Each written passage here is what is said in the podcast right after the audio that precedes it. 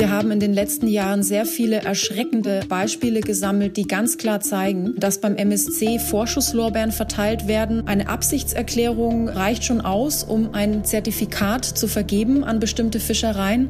Regional ist optimal. Also unsere Vorfahren haben genauso wie wir eigentlich immer darauf geschaut, dass die Fische nachhaltig gefangen werden, weil wenn wir unsere eigenen Ressourcen äh, berauben, dann ist die Fischerei sehr schnell endlich.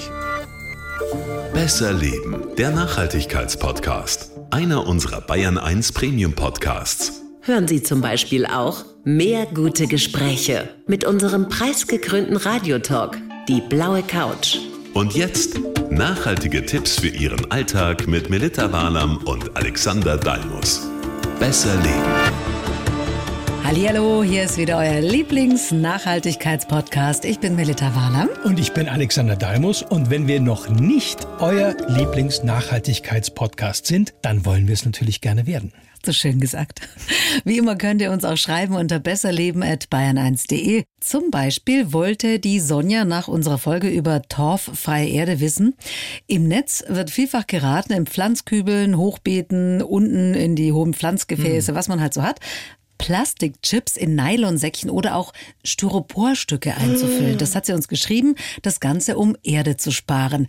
Ist das gut? Ich meine, wir sind ja für Sparen, aber. Ja, äh. nicht jeder Lifehack im Netz ist auch wirklich sinnvoll. Ich habe kürzlich auch so Mist gehört von wegen, man soll das Zeug aus der Windel, also dieses Superabsorberzeug für Pflanzkästen hernehmen, um Feuchtigkeit zu sparen. Oh Gott, alleine ja. die Vorstellung, Nein. das ist ja grauenvoll. Alleine, wie ich das höre, Teile von der Windel. Ich meine, da kann man ja wirklich gleich Mikroplastik in die Erde reinfüllen. Ja, was wirklich gut ist, gerade bei torffreier Erde, die wir ja hernehmen, um die Moore zu erhalten, unten Ton Tongranulat rein. Das speichert die Feuchtigkeit, sorgt auch für gute Durchlüftung. Den Tipp hat die Sonja schon. Und ihr jetzt auch. Und sie hat uns auch schon geschrieben, sensationell, wie gut und zielgerichtet man tatsächlich Antwort bekommt. Ganz herzlichen Dank ans gesamte Team. Geben wir gerne weiter.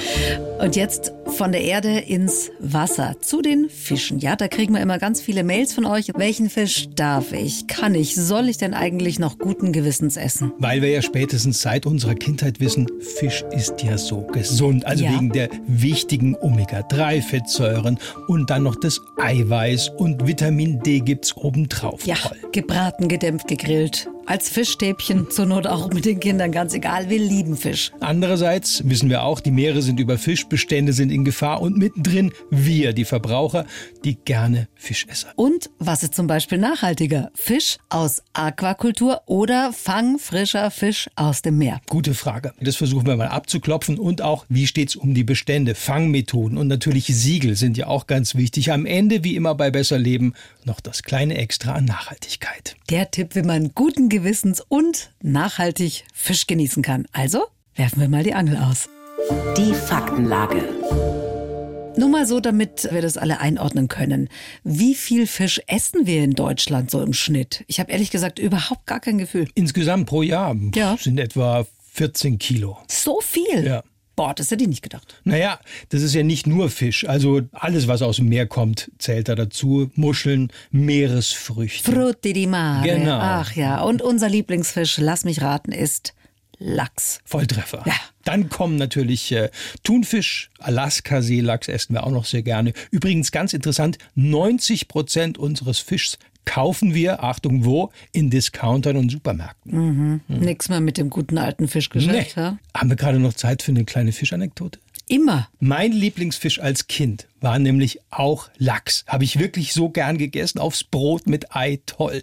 Och, äh, ihr konntet euch das damals leisten? Naja, ich dachte, es wäre Lachs. Bis irgendwann, es war so Anfang der 80er, meine Tante bei ihrem Geburtstag echten norwegischen Lachs am Buffet hatte. Hat mir überhaupt nicht geschmeckt. Fand ich furchtbar. Und seitdem war mir klar, dass was ich da so gerne oh. esse, ist gar kein Aha. Lachs, sondern nur Lachsersatz. Aha. Und Himbeerrot ist Lachs auch nicht. Ach, du bist ja süß, ja. echt. Das waren Kindheitserinnerungen aus den 80ern. Oh Mann. Aber jetzt zurück zum echten Fisch. Das Problem. Ein Drittel der Weltmeere ist überfischt. Stimmt das? Ich meine, wir haben viele Meere. Ja, und sogar 60 Prozent sind absolut am Limit, muss man sagen. Also mittlerweile kommt sogar aktuell etwas mehr Fisch aus Aquakulturen als jetzt direkt aus dem Meer, was die Sache aber nicht mhm. unbedingt besser macht. Da kommen wir gleich noch dazu. Ich habe aber hier mal so ein typisches Supermarktprospekt dabei. Mhm. Kabeljau im Angebot. Da steht jetzt zum Beispiel Filets Wildfang Nordostatlantik. So, was ich jetzt mit der Info? Nordostatlantik? Ja, da fängt es tatsächlich schon an. Also Nordostatlantik, wo soll das sein? Also ja. Ist das jetzt die deutsche Nord- oder die Ostsee? Ist es bei den britischen Inseln? Zählt ja irgendwie alles dazu. Ja. Oder ist es vor Norwegen oder gleich bei ja. Island? Warum ist das überhaupt so wichtig? Ich meine, es ist schön, wenn man sich geografisch auskennt, aber. Naja, jeder Fischbestand ist eben anders und nicht allen Fischbeständen geht es gleich gut. Nehmen wir mal den äh, Kabel ja aus der Barentssee. Also um beim Beispiel zu bleiben, ist auch nördlich von Norwegen beheimatet und da sorgen Jungfische für genügend Nachwuchs. Also es ist gut soweit. Mhm. Dagegen der Kabel ja aus der Ostsee ist da besser als Dorsch bekannt, mhm. der ist bedroht. Mhm. Wie soll ich das als normaler Verbraucher wissen, der sich damit nicht so wirklich befasst? Na, wahrscheinlich gar nicht. Aber Aha. in der Praxis hat es Folgen. Also seit diesem Jahr darf nämlich in der westlichen Ostsee gar nicht mehr gezielt gefischt werden, also Hering noch in Ausnahmefällen.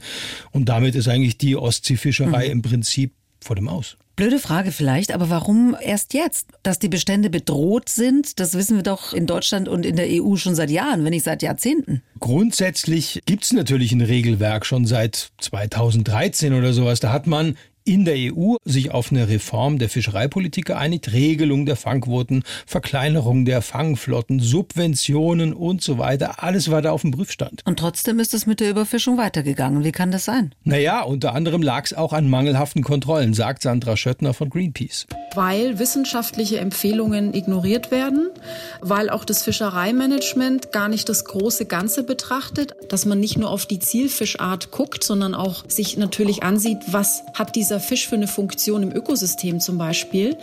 Außerdem, weil Beifänge und illegale Rückwürfe überhaupt nicht ausreichend berücksichtigt werden und auch weil die Überfischung letztendlich immer noch subventioniert wird. Also da fließt viel zu viel Geld in ein System, das darauf ausgelegt ist, mehr aus unseren Meeren rauszuholen, als auf natürlichem biologischem Weg nachwachsen kann. Und um nur mal ein Beispiel für diese folgenschweren Subventionen zu nennen, die es da gibt. Die EU hat zum Beispiel den Treibstoff für Fischereiboote von der Steuer befreit. Das heißt, wenn man die lange Fahrt nicht mehr selbst bezahlen muss, dann lohnt sich für die Fischereiflotten was weiß ich, auch eine Fahrt nach Afrika, um sich dort zu bedienen. Das ist wirklich verrückt. Also das habe ich mal gesehen, dass da dann wirklich auch aus Asien quasi riesige Fischfabriken ja. vor der Küste Afrikas alles rausholen, was irgendwie in die Netze gelangen kann. Wir hören noch mal Sandra Schöttner von Greenpeace dazu. Viele tummeln sich gerade vor der westafrikanischen Küste, weil dort besonders produktive, besonders nährstoffreiche Gewässer sind und deswegen auch sehr viel Fisch dort lebt. Und das hat sich international herumgesprochen. Da werden Lizenzen vergeben und Fisch auch unter der Hand verschachert. Aber es findet auch ein Teil der illegalen Fischerei statt, die überhaupt nicht kontrolliert oder lizenziert ist. Und jeder bedient sich da vor den Küsten, während der nationalen Bevölkerung in diesen afrikanischen afrikanischen Ländern im wahrsten Sinne des Wortes, ja, der Fisch auf dem Teller fehlt. Also kommt es letztendlich auf mich, auf uns Verbraucher an. Ja, und da müssen wir eben wichtige und vor allen Dingen auch die richtigen Entscheidungen treffen, auch wenn es nicht immer einfach ist, da durchzublicken. Aber wir helfen und gucken uns das mal genauer an. Gut zu wissen. Wir wollen Fisch nachhaltig kaufen, um ihn auch wirklich genießen zu können. Darum geht es jetzt. Bevor wir aber zu konkreten Empfehlungen kommen, mhm. vielleicht nochmal Schritt für Schritt. Bei den gängigen Fischratgebern gibt's immer so eine extra Spalte mit Fangmethoden. Ja. Warum ist denn das so wichtig, wie die Fische gefangen werden? Naja, weil genau das nämlich konkrete Auswirkungen auf die Bestände und auch das gesamte Ökosystem hat. Also nimmt man mal nur diese Grundschleppnetze. Das sind so diese Netze, die am Meeresboden entlang geschleift werden. Richtig, ja. ja damit fängt man zum Beispiel Garnelen oder Schollen. Und das sind schwere Netze, die dann zusätzlich nochmal mit Gewicht beschwert werden und die können eben gerade auf diesem Meeresboden großen Schaden anrichten. Mhm, das kann man sich schon vorstellen. Was wäre aber besser als diese Netze? Zum Beispiel sogenannte Ringwadennetze, mit denen kann man ja, Schwarmfische aus dem offenen Meer holen, aber da gibt's dann eben auch in Kombination mit sogenannten Fischsammler wieder das Beifangproblem. Mhm. Das heißt, da werden mehr Tiere rausgeholt als nur die paar Fische. Ja, Schildkröten zum Beispiel, die Schutz suchen, Delfine, die dem Fischschwarm gefolgt sind. Also Fischfangmethoden sind wichtig, aber für uns Laien mitunter eben schwierig zu beurteilen. Es gibt aber Apps, die helfen und die haben wir auch auf bayern1.de slash besserleben aufgelistet. Weil ich weiß jetzt nicht, wie es dir geht, aber immer wenn ich so eine Thunfischdose aufmache, ja. dann denke ich an Bilder von Delfinen, die sich in den Netzen verfangen. Ist es eigentlich immer noch so dramatisch? Das mit dem Beifang, auch wenn das manchmal anders rüberkommt, ist immer noch ein ungelöstes Problem. Also für die einzelnen Fischarten mag es vielleicht Fangquoten geben, aber was sonst noch in den Netzen landet, das wird einfach oft, ja, sterbend wieder ins Meer zurückgeworfen. Das ist zwar in der EU verboten, aber ich sag mal so, weit draußen auf dem Meer. Hm da sind die Kontrollquoten eher niedrig. Da hilft nur kein Thunfisch mehr zu essen. Mhm. Gulp. Was macht denn das aus, dieser Beifang? Du hast ja sicher ein paar Zahlen dazu. Ja, da gibt es aber nur Schätzungen. Umweltorganisationen gehen davon aus, dass es weltweit jedes Jahr bis zu 38 Millionen Tonnen an Meereslebewesen sind, die da unbeabsichtigt, muss man sagen, gefangen werden. Damit wir das mal in Relation setzen können, das wären ungefähr 40 Prozent des weltweiten Fischfangs. Nein, ja. 40 Prozent des weltweiten, das wird quasi alles zurück ins Meer geworfen. Ich fasse es nicht. Gibt es denn da nicht eine Möglichkeit, das alles zu vermeiden oder zumindest zu verringern, andere Netze oder was auch immer? Ja, da wird natürlich dran geforscht. Es gibt zum Beispiel Netze mit sogenannten Notausgängen, damit also wirklich nur die Fische im Netz bleiben, die der Fischer auch haben will und verkaufen kann. Und dann gibt es zum Beispiel auch noch grüne LEDs in solchen Stellnetzen. Die sollen zum Beispiel Haie oder auch Rochen abschrecken. Und auch mit Elektronetzen wird experimentiert. Die arbeiten dann mit so kleinen elektrischen Impulsen. Da werden dann zum Beispiel Garnelen aufgeschreckt, damit man sie leichter abfischen kann. Oh, das ist echt fies. Irgendwie. Ja, das solche Entwicklungen so gibt es, damit man eben nicht so viel Beifang drin hat, wie man gar nicht möchte. Mhm. Diese Vorstellung, dass man im Supermarkt oder irgendwo auch fangfrischen Fisch kaufen kann, das ist ja alles ein Schmarrn. Fischerei ist ein knallharter Industriezweig, muss man so sagen. Gibt es das überhaupt noch, dieses fangfrisch? Also selbst am Meer, wenn ich irgendwo im Urlaub sitze. Gut, Bayern ist natürlich weit weg von dem Meer, aber... Da muss man ganz klar sagen, der meiste Fisch, der wird ja auf den Trawlern gleich auf hoher See tiefgefroren. Also die Ware an der Frischfischtheke im Supermarkt wird in der Regel gefroren geliefert und dann im Markt aufgetaut. Aber du kannst da ruhig mal gerne nachfragen, wenn da kein Schild ja. dabei steht. Und wenn ich im Urlaub bin, in Griechenland am Meer, der Fisch. Da vielleicht noch, ja. Vielleicht, okay.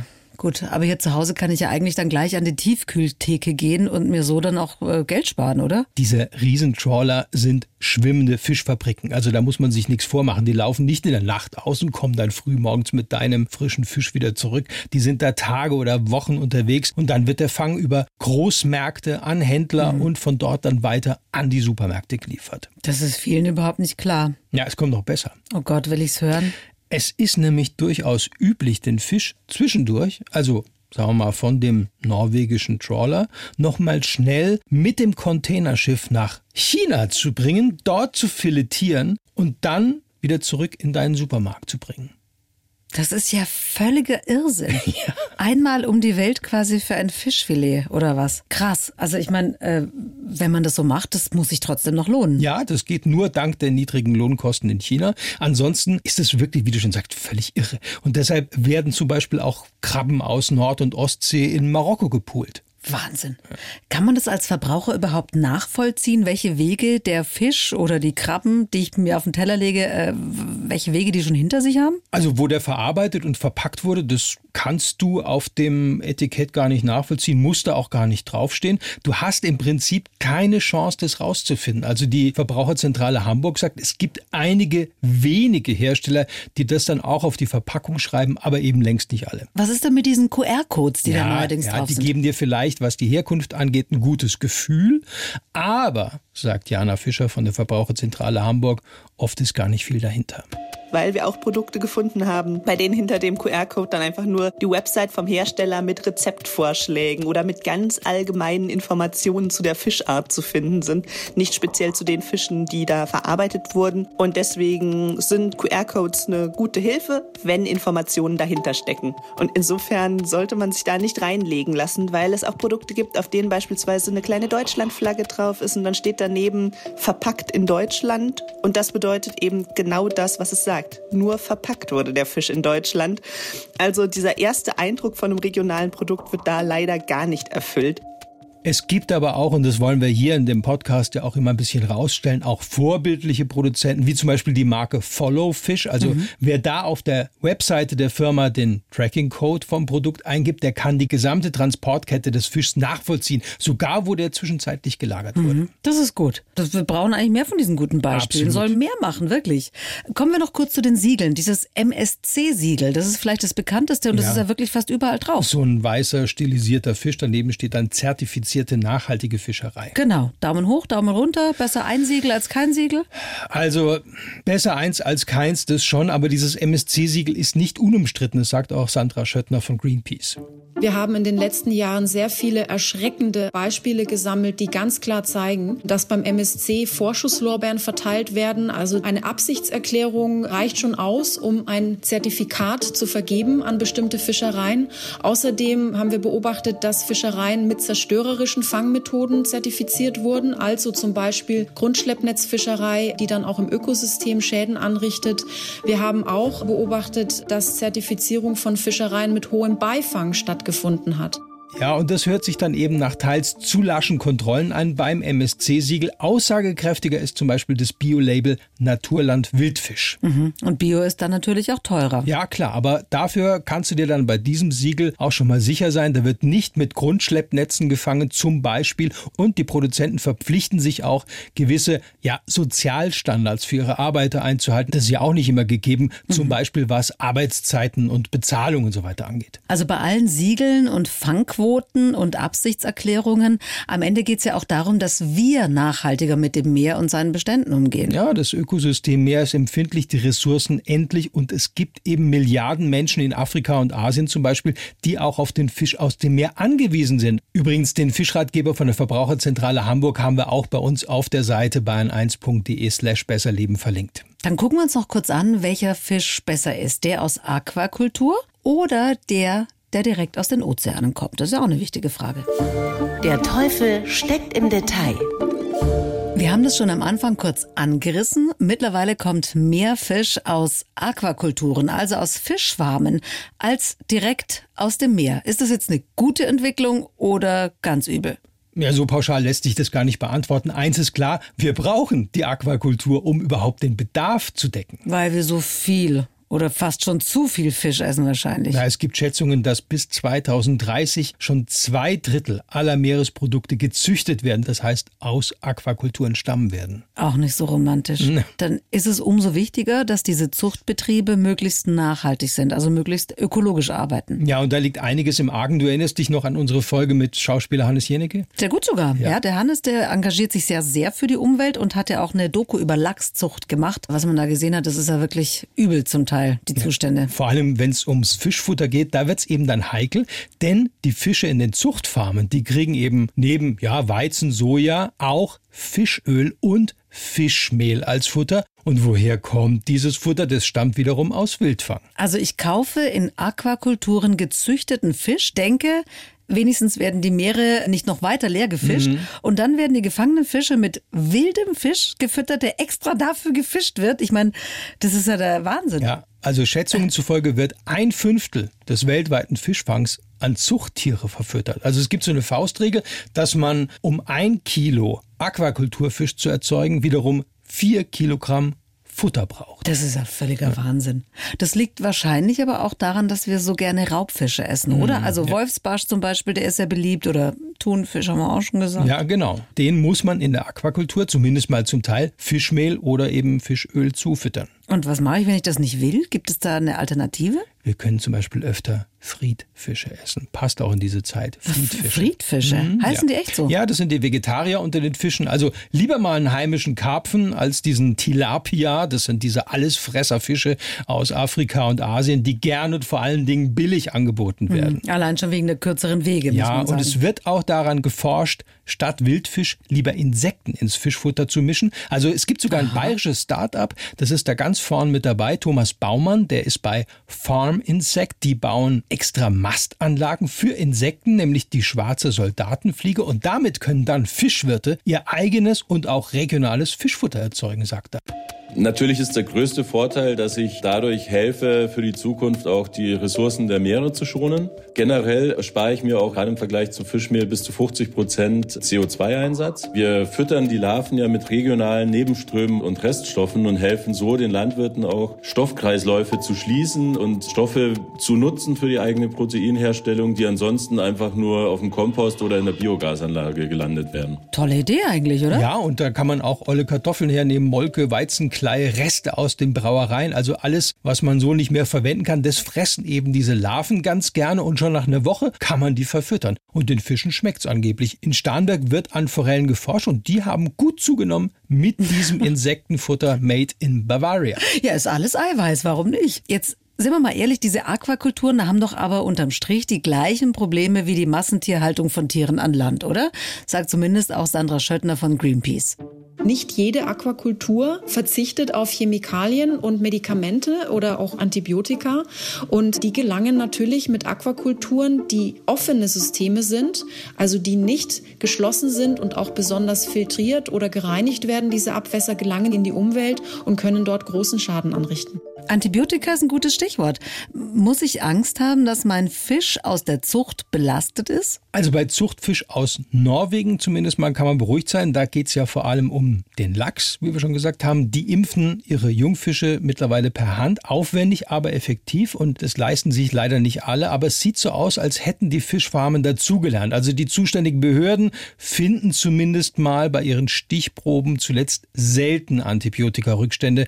Und äh, auch die Stiftung Warentest hat äh, im letzten großen Lachstest nichts Bedenkliches gefunden. Beruhigend. Gibt es denn eigentlich auch Siegel für nachhaltige Aquakultur? Ja, sogar gleich mehrere Siegel. Neben dem ASC-Siegel schon genannt, auch das GGN-Siegel. Also beide Zertifizierungen gehen über die gesetzlichen Vorgaben hinaus, sind aber, sage ich mal, noch ausbaufähig. Also wem Tierwohl wirklich wichtig ist, der muss bei Aquakulturfischen eigentlich zu Bio greifen, denn, ja, muss man so sagen, nur dort gibt's wirklich detaillierte Vorgaben, wie viel Platz die Fische zum Beispiel haben müssen. Und auch beim Futter und beim Einsatz von Medikamenten und Hormonen sind die Bio-Label deutlich strenger. Also ich fasse nochmal zusammen. Lieber Fisch mit Siegel als ohne Siegel und am allerbesten auch noch in Bioqualität. Ist dann entsprechend teurer? Ja, aber ich persönlich muss sagen, lieber seltener Fisch essen und dafür in guter und nachhaltiger Qualität.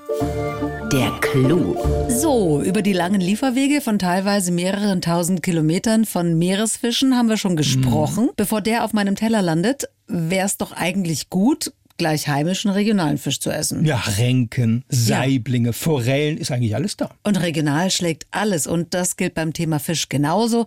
Und weil wir ja in Bayern sitzen, haben wir uns natürlich die Seen und Teiche hier in der Gegend genauer angeguckt. Gibt's bei euch aber sicher ganz genauso. Hier in Bayern wird zum Beispiel gerade darauf geachtet, dass nicht mehr Fische aus den Seen entnommen werden, als wieder nachwachsen können. Also die Vorgaben sind da wirklich sehr streng. Schonzeiten, Schonmaße, Maschenweite auch der Netzen und so weiter Mhm. und so. Bernhard Ernst ist Fischer am Ammersee und der hat uns mal erklärt, warum das eben mit heimischem Fisch aus der Region schon mal aus guten nachvollziehbaren Gründen anders laufen muss.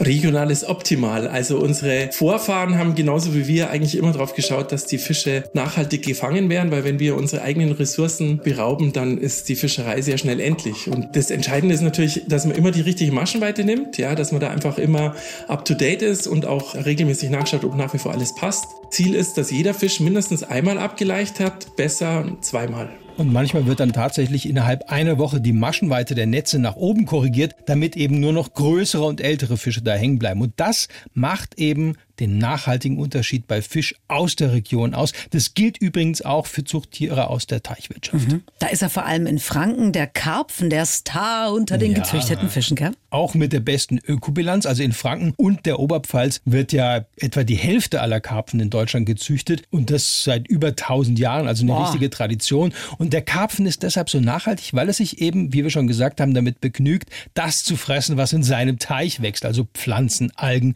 kleine Tiere. Der braucht kaum zusätzliches Futter. Oh, ist das hm. schön. Wenn ihr nicht so genügsam seid, dann könnt ihr auch gerne noch mehr gute Infos und Hintergrund zum Fisch nachlesen unter bayern1.de slash besserleben. Und da findet ihr dann auch die Links zu den Fischratgebern und entsprechende Apps, die euch vor dem Fischkauf weiterhelfen können. Und in der nächsten Podcast-Folge von Besser Leben geht es dann um Plastik, besser gesagt ums Recycling. Und die Frage, warum wir nicht mehr aus dem Verpackungsmüll rausholen, also hernehmen, um daraus zum Beispiel wieder neue Lebensmittelverpackungen zu machen. Ja, das geht nämlich in vielen Fällen leider gar nicht, jedenfalls nicht so einfach. Wir sprechen unter anderem mit Reinhard Schneider, der ist der Boss von Werner und Merz, die vertreiben zum Beispiel auch die Marke Frosch und sind führend in Sachen Recycling. Also aus einem Joghurtbecher wieder einen Joghurtbecher machen.